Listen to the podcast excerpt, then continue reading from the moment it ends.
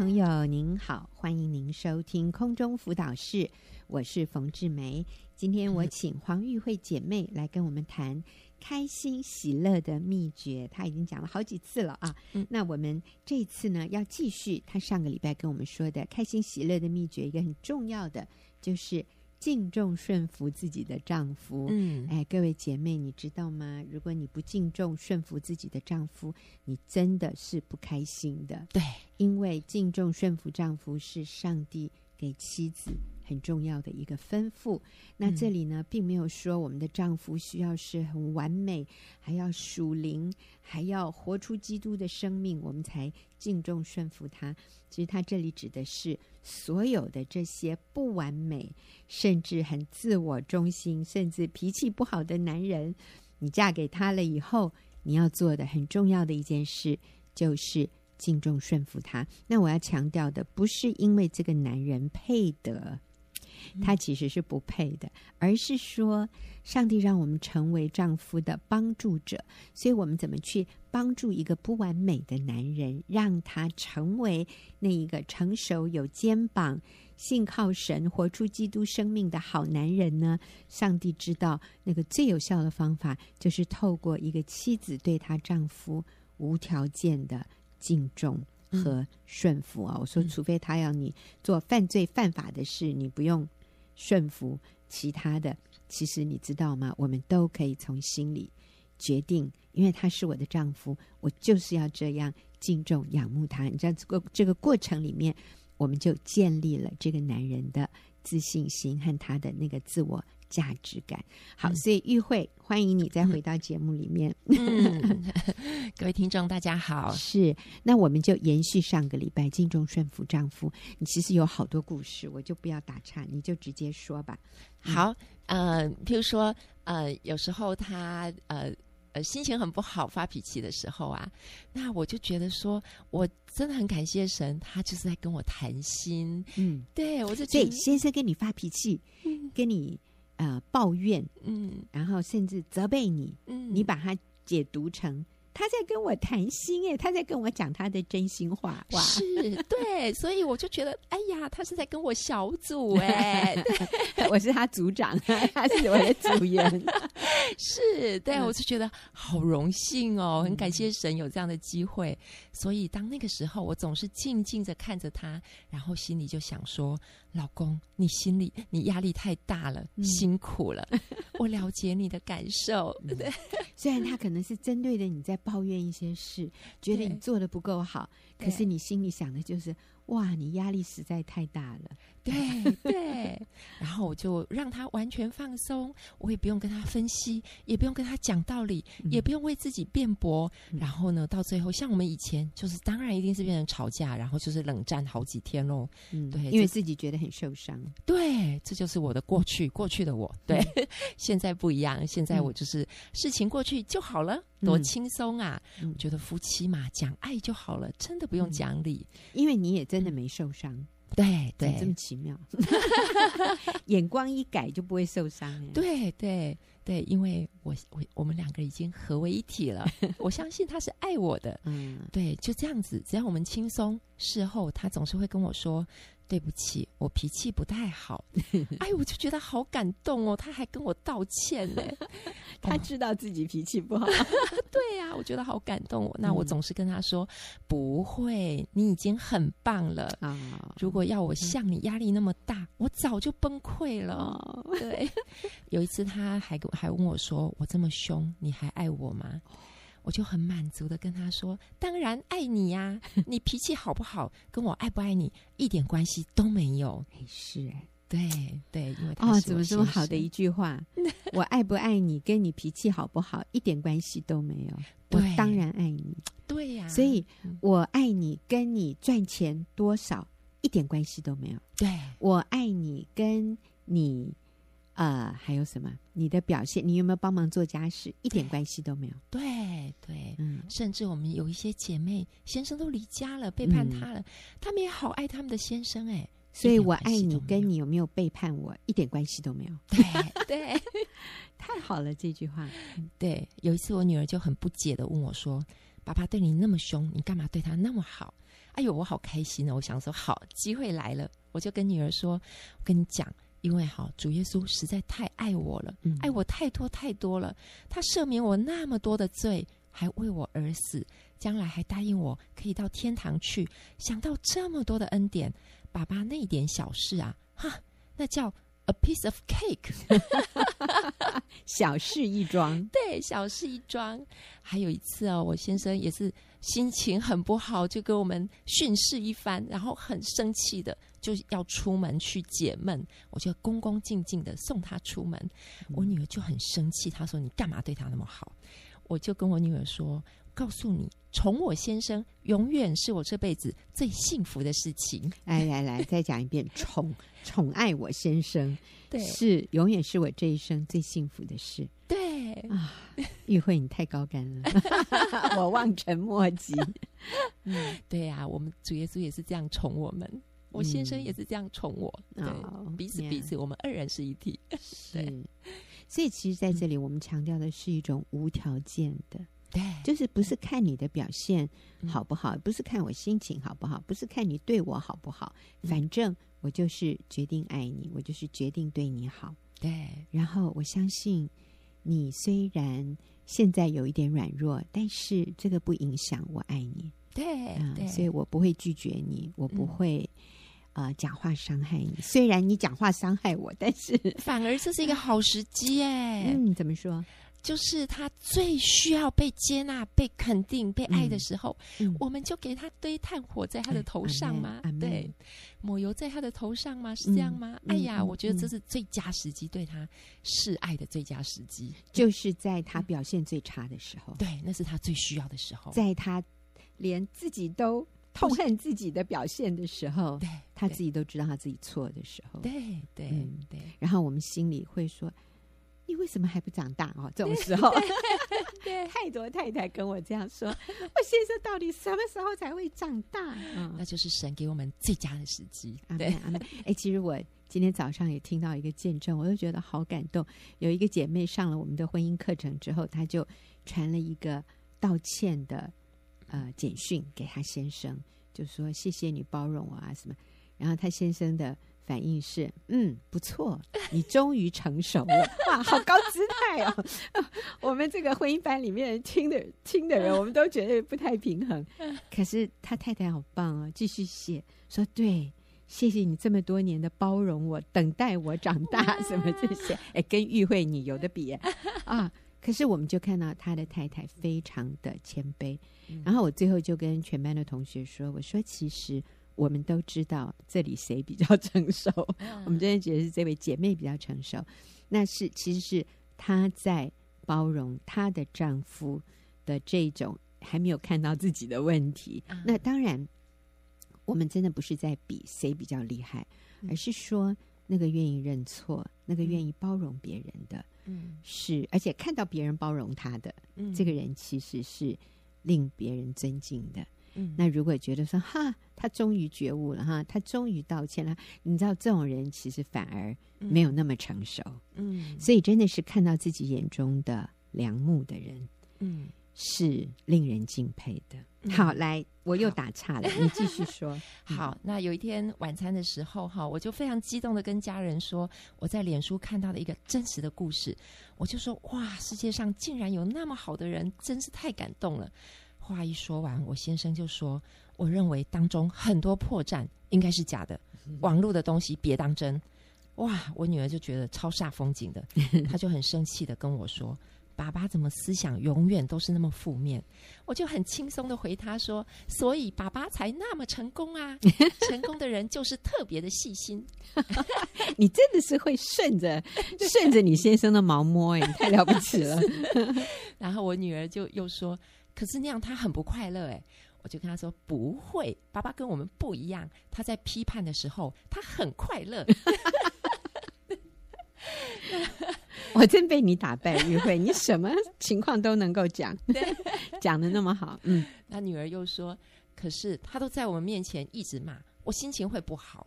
我就说，那是因为他把我们当自己人呐、啊，嗯、全世界只有我们有福气听他说真话哎。我跟你讲，他可以骂，我就跟我女儿说哈，爸爸可以骂，我们要不要生气是我们自己的决定，嘿嘿，像我就不会生气呀、啊。对，因为我我欣赏我的先生，对，嗯，好，所以你女儿一定 怎么翻白眼说拿你没办法。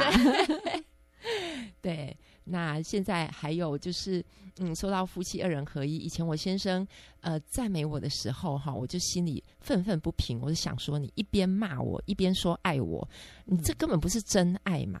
然后呢，对，现在我不会了。现在我先生常常赞美我，他都说：“老婆，全世界没有一个人比得上你，嗯、还好我娶了你。哇”哇，对，我先生常跟我说这样的话。嗯，对，还有一次哈，呃，我们老大老二他们就为了一件小事情，然后哎呃，就我们在餐桌上聊天聊得很愉快的时候，啊，老大老二忽然跟爸爸说。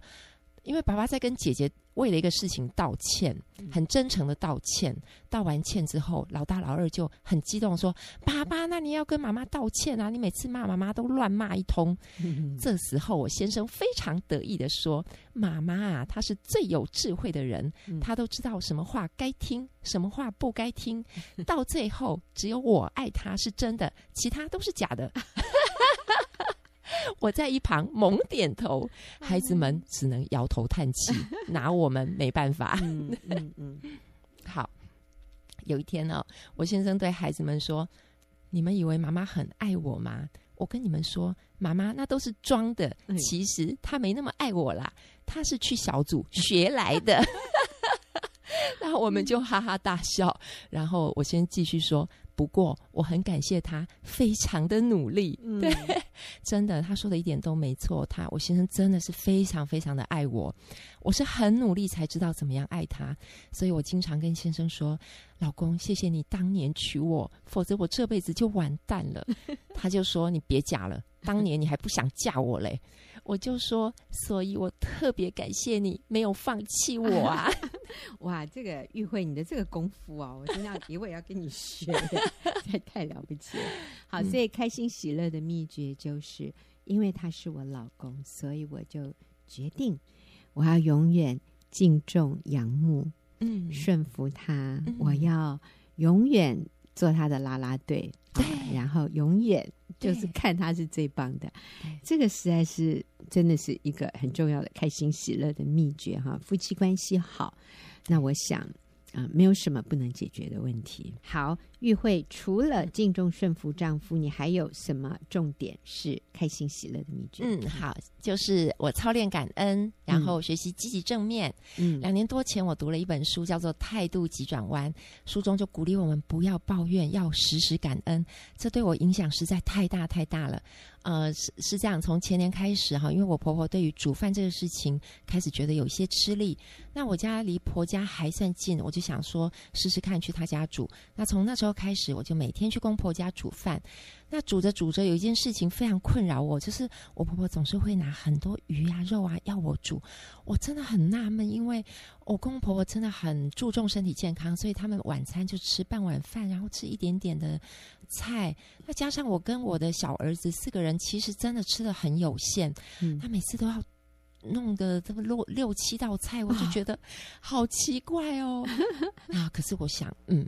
我要来操练感恩。那当我想到我要感恩的时候，我觉得上帝就会给我智慧。嗯，我就突然通了。嗯，我就我就看到我婆婆，她从小她的家庭环境算是非常好的，所以他们家从小就是每一餐都有麻油猪肉啊，麻油腰花，从小是吃肉长大的。嗯。对，所以我婆婆是这样被款待、被爱，就是在一个很有爱的家庭长大，所以她现在就是用满满的爱来款待我们。嗯，对，所以我立刻就不觉得那么多的菜是什么问题，嗯，我反而是被我婆婆那么多的爱深深的感动。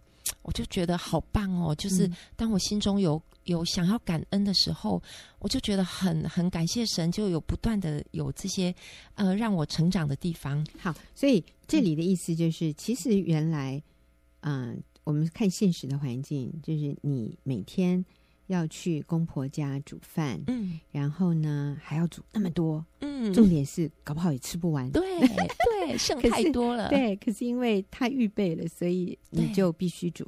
那任何一个媳妇可能都可以有很多东西可以抱怨的。嗯、第一，我每天要这样来回跑，嗯啊，其实公婆家里你们住的也不是那么近啊。嗯、然后第二呢，我还要煮那么多又吃不完的东西，要处理，对对。这实在是做白工嘛？对啊，嗯。对可是你转一个念，你就看到说，那是因为婆婆的爱，对，对她要款待你，她自己煮，她不会煮那么多。可是他要你煮的时候，他就 他自他自己也煮那么多，哦、这样子、哦，所以他也才会觉得累。哦、他说：“哎呦，公公都吃那么一点点，哎呦，那你就不要煮那么多。”可是她好像觉得还是要煮，对，那就是他的爱啊！是是是。是他觉得要这样才够，对、哦、对。可是他很累，你也很累，是。可是你看到的是他的爱，所以你就 OK 了。嗯、对，好，对。还有啊，我就是一边煮饭一边感恩的时候，我就觉得，哎呀，上帝，感谢你让我还身心健全啊，嗯、还可以来为他们服务，嗯、多棒啊！嗯、还有，我就看，其实我婆婆是一个非常浪漫热情的人。嗯对，她甚至呃，在去年还很累的时候，还实现了她人生一个很大的愿望，就是带着三个孙子去加拿大旅行。哦，哦，我都觉得很深深的被他这种热情，对人生充满这种热情感动。我就觉得我好有福气，可以天天跟婆婆相处。嗯，对。然后我公公是一个在教会非常是呃人气超旺的属灵长辈，嗯，他常常关心松年大学许多还没有信主的。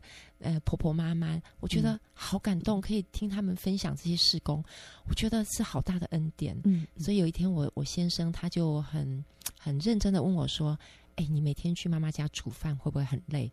我立刻就说：“不会呀。”后来我顿了一下，我就跟我先生说：“嗯，可能有时候身体会觉得累，嗯，可是因为我心里不会累，所以也就不会累了。”你知道这是一个好好重要的重点。常常我们觉得很累。嗯其实不是身体累，嗯、是心理累。对，当我们觉得我做做这件事情毫无意义，嗯，我做这件事是我被逼的，嗯、是我勉强自己做的，我是很无奈的，嗯，你就会觉得累耶。嗯，其实你身体没做什么事，嗯，可是因为你你的心一直在跟自己打仗，嗯，你就觉得好累。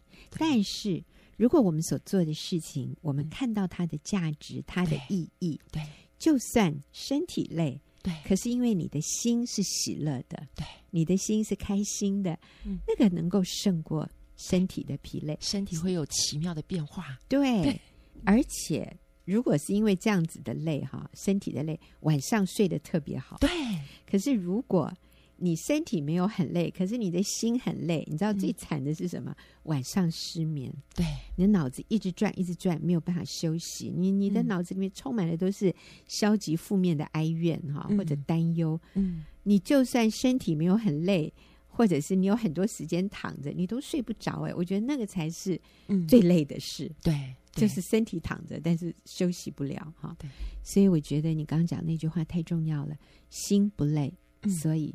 身体也就不累，哎，也不或者累的话，那晚上休息一下就解决了。嗯嗯，所以你看到的是你公公婆婆的好，对，看到的是你还能跟他们相处。对啊、呃，我昨天也听到一个演讲，我觉得那位姐妹讲的真好。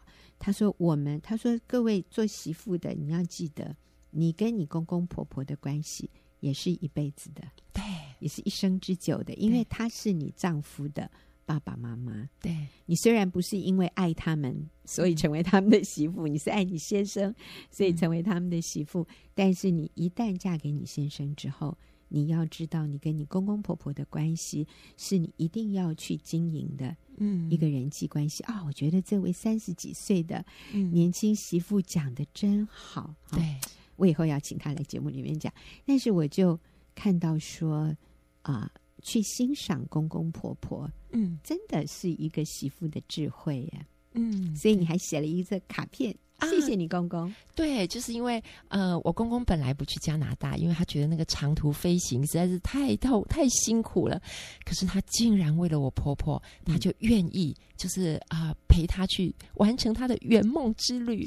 所以我就呃写卡片给我公公，我就跟他说：“亲爱的爸爸，今年要特别谢谢您愿意陪妈妈及孩子们去遥远的加拿大旅行，这对您来说真是太不容易的改变了，真的被您的舍己深深感动。”爸爸，您正直、细心、勤俭、诚实的美德是留给我们最好的资产。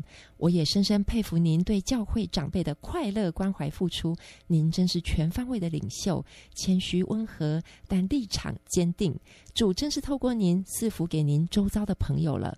爸爸，我要谢谢您时常肯定鼓励我，也谢谢您为我们付上的祷告。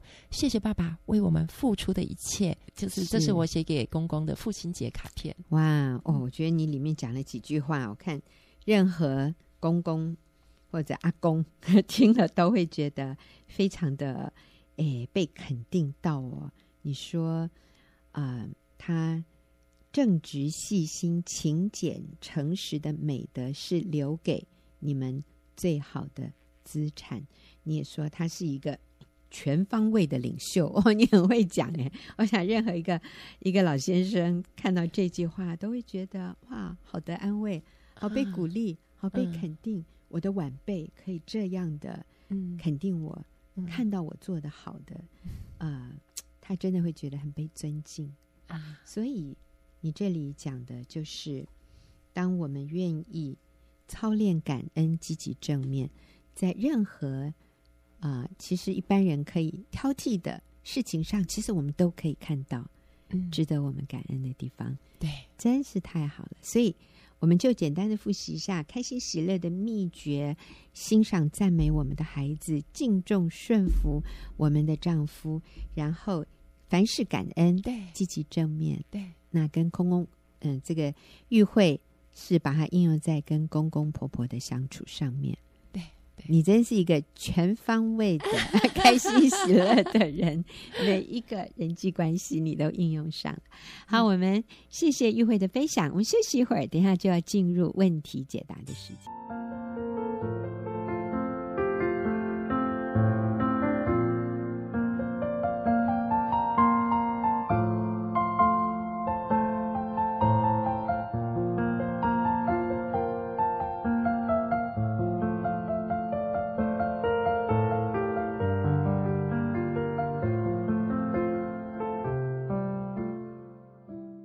朋友，您现在所收听的是空中辅导室，又到了我们问题解答的时间。那今天我请黄忠慧，我的好朋友啊，跟我一起来回答啊这个问题。钟慧你好，好，呃，冯姐好，大家好，好。今天这个问题稍微有一点长哈，以前我都会把它缩短，但是我想这个问题我就不要把它缩短，这样子比较完整，那听众也比较可以理解。这个情况，可能你也会在这个问题里面听到你自己的一些想法哈。那这是一个单身的姐妹她说的，她说：“呃，对于已经结婚的人哦，配偶就是上帝安排的，就要完全接纳。但是在交往阶段，如何拿捏不适合与接纳的界限呢？如果因为一直接纳，进入婚姻后，会不会才发现？”那些不适合，确实是婚姻中的难题。例如，男生与自己的母亲高度彼此依赖，生命中还有些不很成熟的部分，像易怒、害羞、内向，很重视外表。如果在交往阶段，对方是愿意调整，可是还是没有很大的改变，这样可以认定彼此而准备进入婚姻吗？啊，是有一点长哈。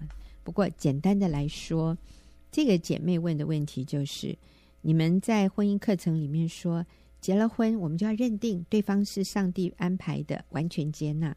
那可是我们还没有结婚呢，没有结婚的时候，我发现对方有一些问题，哎，哎，那我想这个姐妹认为这些问题还不小哈。她说像什么高度依赖，跟母亲彼此高度依赖，然后很易怒、害羞、内向，很重视外表。虽然说对方表示愿意调整，可是都没有很大的改善呢。这样子我们可以结婚吗？哇，我想这是一个非常实际的问题。钟慧，你说呢？我我觉得这个姐妹非常的清楚哎，因为她知道。在婚后，对，真的是进入盟约，你就是只有接纳一途。嗯、但是你在婚前，你还是有选择，嗯、因为对，就是你呃，我觉得反而这是一个好的机会，他可以多去了解对方，嗯、然后就是去审慎的来评估，就是这个交友的对象。那呃，其实冯姐一直都有在强调那个 three M 的那个。就是人生的主、人生的使命跟人生的配偶这几个选项，然后可以去评估说，呃，这个人到底适不适合是跟我一起进入你。你再说明一下，我想很多人不知道什么是 Three M。嗯、哦，真的，Three M 就是那个 Master，三个 M。嗯，嗯，第一个 M 是那个 Master，就是人生的主，就是我们是不是有共同的一个信仰？嗯，好。然后那个 Mission 就是呃人生的使命。嗯、对，然后呃，一个另外一个是 mate，就是人生的配偶，他是不是在品格上面，然、哦，他的他的喜好上面，他的那个是不是合适你的这个部分？那我觉得这个呃，C M 真的是一个很简单，然后也是一个很很重要的依依循的一个标准，在你择偶的时候，你去评估，嗯，就是我们需要有相同的主。相同的人生使命，嗯、所以或者我们说，人生你需要做的三个最重大的抉择：第一个，你要决定谁是你人生的主，你生命中的主是谁？那我们说应该是主耶稣，他是我们生命的主。嗯、那第二个呢？什么是我的人生使命？我是为什么而活？是什么让我觉得生命有意义、有价值啊？我的人生使命是什么？不是只是目标哦，而是使命。嗯，有一个什么理想你要去完成的，而这个理想是啊、呃，在永恒里面有价值的。所以，其实是我们的主决定我们的人生使命。主耶稣给我们一个大使命，就是要我们去使万民做主的门徒。这应该是每一个基督徒的。人生使命就是在我们到的任何地方，我们是为主耶稣发挥影响力。我们把福音传出去，带领更多人认识耶稣，得到永恒的生命。然后我们所做的在永恒里是有价值的。所以啊、我决定我的人生的主，然后决定我的人生使命。那第三个是配偶，所以我要找一个。有相同的主、相同人生使命的人进入婚姻，那这个配偶呢，他也应该是有某些美好的品格。嗯，他跟我有相同的主、相同的人生使命，然后他也是有美好品格的生命。这样的人呢，进入婚姻，那我们真的要说，你就从九十分开始往上打分数了。但是如果没有相同的信仰，也没有相同的人生使命，只是表面上彼此的情就是情愫，哇，觉得很来电，觉得他很吸引我。这个持续不久，哎，嗯、这个真的两年多啊！科学家研究两年多就没了，那个感觉，来电的感觉，两个人之间的这种吸引力就完全消失了。这个时候，你发现你没有任何东西可以让你们继续把你们好像 bond you together，让你们可以。彼此连接在一起，继续走人生的路。如果你没有主，没有相同的使命，然后你们的生命又不成熟，哇，那真的就只有分道扬镳的一条路。所以那个是非常不安全的。那我们必须从这三个 M 来着手：相同的主、相同的人生使命，这两个东西把你们。啊，呃、连接对连接，我不要说绑在一起太难听了哈，嗯、就是让你们紧紧密的连接在一起，然后再加上一个成熟的生命、美好品格的生命。你知道，人生这条路走起来就是充满能力、充满喜乐、充满盼望，然后觉得太棒了啊！那这个是美满幸福人生的必要条件。好，钟慧，你你刚讲的三 M 其实是这个意思，对。嗯嗯，其实冯姐讲的那个前面两个同相同的主，然后相同的使命之后，你再去看说，哎，他是不是是一个愿意他的品格哈？他是不是愿意付出啊？然后是不是有好的人际关系去可以观察哈？他是不是哦舍己啊、乐观啊、积极？这些都是我们需要去考量的那个品格。这样，那。嗯，但是呃，没有一个人是完美的。嗯、对你，你在这个衡量的里面，都会有发现有一些的缺点。就像这个问问题的姐妹，她有讲到说，哦、呃，还有一些不成熟的部分呐、啊。那那是你可以接受的吗？我们在那个、嗯、呃婚前辅导会问一个问题哈，他说，呃，你你婚后你会希望你的配偶改变吗？嗯，那你会希望他改变什么？嗯，那如果，呃，他五十年都没有办法改变，那你你可以接受吗？嗯，对，我觉得这是一个你可以问你自己的问题。嗯，嗯对，但是事实上，我们只能够改变自己，对，没有办法改变别人。哎，嗯，对。那如果说，呃，他五十年都不改变，可能，那你没有办法。为他舍己的话，你没有办法接纳他为他舍己，嗯、可能你在目前就你自己不是一个合适嗯进入婚姻的人，嗯、因为你现在还没有预备好。哦、所以讲到重点了，重点不是对方合不合适，是你合不合适啊？好，那我们刚刚强调的三 M 的原则，如果这个男孩子跟你有相同的信仰啊，然后你们有相同的人生使命，那很多人说。没有哎，说真的，我自己也没有什么人生使命。那你知道这个是问题所在？那代表你如果还不确定你人生要为什么而活，你最好在结婚以前搞清楚啊，不然的话，两个人都是漫无目标的，最后就只有追求这个世俗的物质的这样的一种生活，你还是会发现很空虚。就算两个人很合适，可是如果没有一个共同的使命，你还是会觉得人生很空、很空洞啊。那而且你们也会发现，两个人虽然彼此爱对方，但是这个爱没有办法让你满足，因为你的人生就没有，好像失去了那个意义。哎，其实上帝造我们是要我们愿意付出的。好好，所以相同的主、相同的人生使命，然后我们就看对方的品格。那。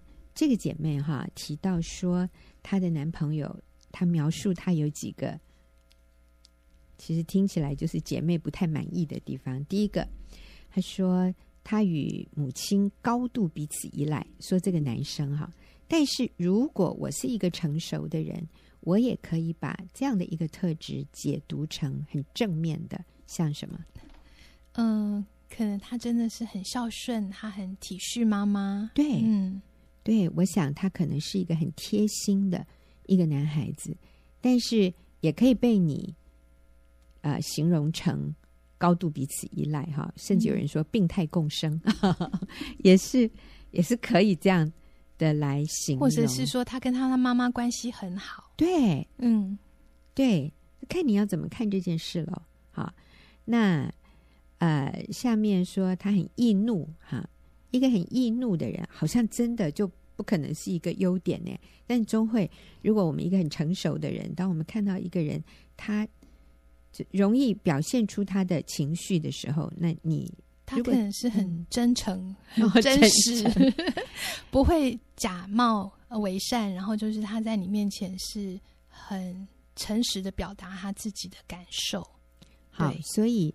我想，可能也是这个男生对女生有足够的安全感，所以他不高兴的时候，他是觉得可以放心的表现出来的。好，那害羞内向呢？如果我们正面的看，会是什么？嗯，我想这个男生可能是内敛，然后他不会很、嗯、就是就是很外外向的表达自己，这样。嗯嗯。嗯那听起来，可能这位姐妹是一个比较主动、比较外向的，嗯、所以其实她跟你这个部分也是互补。我想当初你会看上她，被她吸引，然后你们进入交往。我想她害羞内向的这个特质，一开始是吸引你的，就是她比较内敛，她比较不那么外显，啊，或者凸显她自己。她是一个比较。呃，我们说可能温和呢？嗯，嗯，不过你说他易怒，我想他是生闷气吧。好，如果大家害羞内向，呃，基本上这个男孩子他不是那种很立刻呃让女孩子就是向女孩子献殷勤啊，所以其实可能他也比较安全呢。嗯，可能很忠诚。哎，对，有可能。那下面这里说他又很重视外表，那我想问的是，你不重视外表吗？我今天。找不太到那个不重视外表的人。如果一个人不重视外表，那也不好哎、欸嗯。对啊，就变得很邋遢。对、哦，他可能自我形象不是很好哎、欸，就是嗯，嗯，不注重那个哎观别人的观感这样。嗯，对，所以很重视外表，你也可以把它看成是一个好的一个他的特点。哈像我们刚刚讲的害羞内向，也可能是很好的。重视外表也不会是不好的，呃，与妈妈关系彼此依赖，我们都可以说他很孝顺。所以在这里哈，我也要啊、帮助这位啊、问问题的姐妹看到，那是不是你也愿意调整自己，来从比较正面的角度来看对方？如果你决定要跟这个男朋友结束关系，不是不可以。但是我要建议你自己这个部分，你要学习有一些成长。嗯、这个成长可能是在于怎么去看到对方的优点，怎么去接纳他，怎么去尊重他与你的不同。其实后面这里你说，在交往的阶段，对方有意愿调整，但还是没有很大的改变。我觉得好棒哦，他愿意调整诶。他愿意为了你来调整他自己，我觉得他很棒诶。那我现在要问你的是，你愿不愿意为了他来调整你自己？你愿不愿意为了他，你少挑剔一点，少论断一点，然后少要求他一点，然后多要求自己一点？如果你在谈恋爱的时候你不愿意，那我认为你结了婚以后，你也。不会很愿意的，所以其实要改变，我们也是从婚前我们就来改变自己，而不是说啊，我结婚以后再来学。你现在也要学，那也很有可能今天如果是你的男朋友写一封信进来，他会问的问题是：我的女朋友很爱挑剔我，我的女朋友很易怒。因为你看到她不好的地方，你很生气啊！我的女朋友情绪不稳定，我的女朋友不接纳我的妈妈，我的女朋友呃对我有很多的不满，她不尊敬我，她不欣赏我。请问，我可以跟她分手吗？或者？他问说：“那请问，我跟这样的女孩子在一起，我们可能有幸福的未来吗？”啊，我现在要说的是，我们真的没有我们自己想象的那么优秀，那么完美。所以有一些基本的三个 M，有相同的信仰，有相同的人生方向，然后对方有好的品格，啊，我认为就就。就已经很不错了啊！像你刚刚提出来的，呃，害羞内向、重视外表，我觉得这个跟品格无关呢。他跟他妈妈，呃，高度彼此依赖，我觉得从某方面你可以看得出来，也是一个好的品格。他很尊敬他母亲，很孝顺他母亲，所以品格我们指的是诚实、忠诚，还有负责任啊，还有什么？重要的品格，你觉得在婚姻里，呃、愿意舍己，舍己，对。对，愿意饶恕，好，这些是很重要的品格。嗯、呃，所以鼓励这位姐妹，很可能你的男朋友没有像你想象的那么不可取。啊，我相信他还有。